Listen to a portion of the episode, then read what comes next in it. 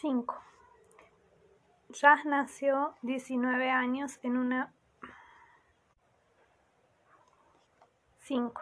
Jazz nació hace 19 años en una bañera de dilatación en medio del salón iluminado con velas de ama, rodeada de incienso, música de olas solapándose y una dobla más una partera, Shirley y Ronald, su gran amigo, quien había accedido a ser el padre de su hija cuando quedarse huérfana le prendió un instinto maternal sin precedentes que no atendía razones.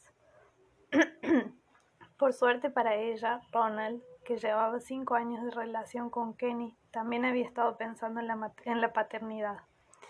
Se quedaba con Jazz cada dos fines de semana, tal y como lo habían acordado, cosa que Ama lamentó cuando se vio echando de menos a su recién nacida en lugar de sentir una libertad delirante desde la tarde del viernes hasta el domingo por la noche. Ya fue el milagro que nunca pensó que quería, y realmente tener una hija hizo que se sintiera completa del todo, cosa que muy rara vez confesaba delante de nadie porque le, le parecía antifeminista o algo parecido. Ya habría de ser su experimento contracultural. Le dio el pecho, le importaba poco que la necesidad de una madre de alimentar a su cría incomodara a quien fuese. Iba a todas partes con ella, colgada de la espalda o por delante en un fular portabebés. La depositaba en un rincón de las salas de ensayo o en lo alto de la mesa durante las reuniones. La llevaba de gira en trenes y aviones con una cunita de viaje que parecía más bien una cesta de la compra. Una vez estuvo a punto de meterla por el escáner del aeropuerto y luego les rogó que no la arrestaran por ello. Creó puestos para siete madrinas y dos padrinos, con la idea de asegurarse canguros donde elegir cuando la niña dejara de ser tan dócil y transportable. Allá se le permitía vestir con lo que mejor le pareciera siempre y cuando, con lo que mejor le pareciera siempre y cuando no constituyera un peligro para sí misma o su salud. Ama quiso que trabajara la autoexpresión antes de que intentaran aplastar su espíritu libre de niña a través de la disciplina opresiva del sistema educativo. Tiene una foto de su hija yendo por la calle con una armadura de centurión romano de plástico por encima de un tutú naranja, alas de hada blancas, unos pantalones cortos amarillos sobre mallas a rayas rojas y blancas, un zapato distinto en cada pie, una sandalia y una catiusca, carmín corrido por labios, mejillas y frente, una fase, y el pelo recogido en un abanico de coletas con muñequitas colgando de las puntas. Ama ignoraba las miradas de compasión o censura de los transeúntes o de las madres cerradas de mente del parque o la guardería. Allá nunca se la reñía por decir lo que pensaba, solo la reñían por decir palabrotas porque tenía que ampliar su vocabulario. Jazz, di mejor que Marisa te parece desagradable o antipática en vez de calificarla de culo pestoso cara caca y aunque la niña no siempre salía con, no siempre salía con la suya, si defendía su postura con bastante tesón, la suerte podía sonreírle. Ama quería que su hija fuese libre, fuera libre, feminista y fuerte. Tiempo después la llevó a cursos de desarrollo personal para niños que le darían confianza y las herramientas expresivas para florecer en cualquier contexto. Gran error.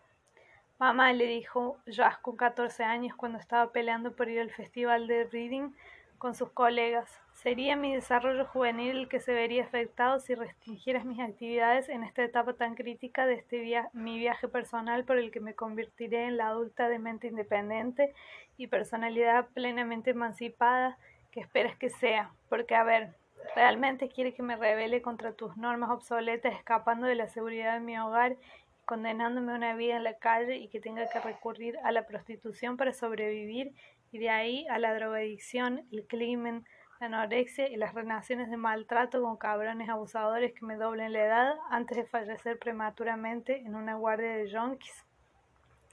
Además se pasó todo el fin de semana que su hija estuvo ausente, subiéndose por las paredes.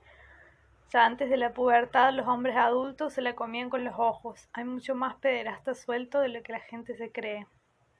Un año después, Jazz la llamó feminazi cuando iba a salir para una fiesta y Ama se atrevió a sugerirle que se bajara la falda y los tacones y se subiera el escote del top para que llevara cubierto al menos un 30% de la masa corporal, en contraste con el 20% que en esos momentos podría calificarse de decente. Por no hablar de el novio, entrevisto cuando la trajo en coche en cuanto ya llegó a la puerta. Ama estaba esperándolo en el pasillo para preguntarle la clase de pregunta inofensiva que cualquier madre haría.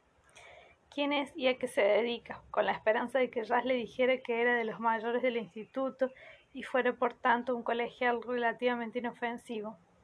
Su hija le respondió con una insolencia de palo Mamá es un psicópata de 30 años que rapta mujeres vulnerables y les encierra en sótanos durante semanas mientras se les beneficia antes de cortarlas en pedacitos y meterlas en el congelador para hacer caldo en invierno, antes de subir tan campante las escaleras hasta su cuarto, dejando a su paso un tufo a cigarrito de la risa.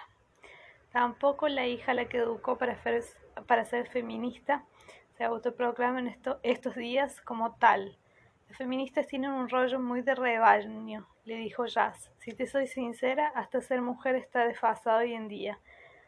Vino a la facultad a darnos una charla una activista no binaria que se llama Morgan Malenga y que me ha abierto los ojos. Yo creo que en el futuro todos tenemos no binarios, ni masculinos ni femeninos, que de todas formas son constructos de género, y eso significa que tu política de mujeres, mamita querida, se volverá superflua y además yo me declaro humanitaria, que está en un plano muy superior al del feminismo. ¿Te suena algo de lo que te estoy contando?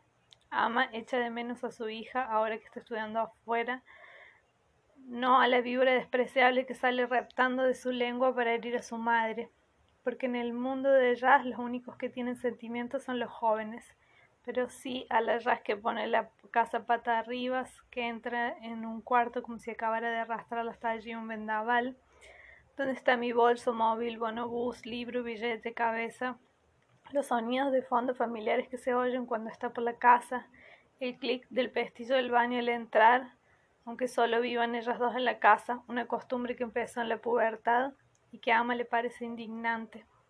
Los diez, ni uno más ni uno menos, giros del molinillo de la pimienta sobre de tomate o setas de lata que prefiere a las caseras y ricas que se ama, el murmullo de la música y de la cháchara de la radio que sale de su cuarto por la mañana, la visión de su hija ahobillada en, en el sofá bajo un endredón, los sábados en el salón, viendo la tele, hasta que se prepara para salir a medianoche.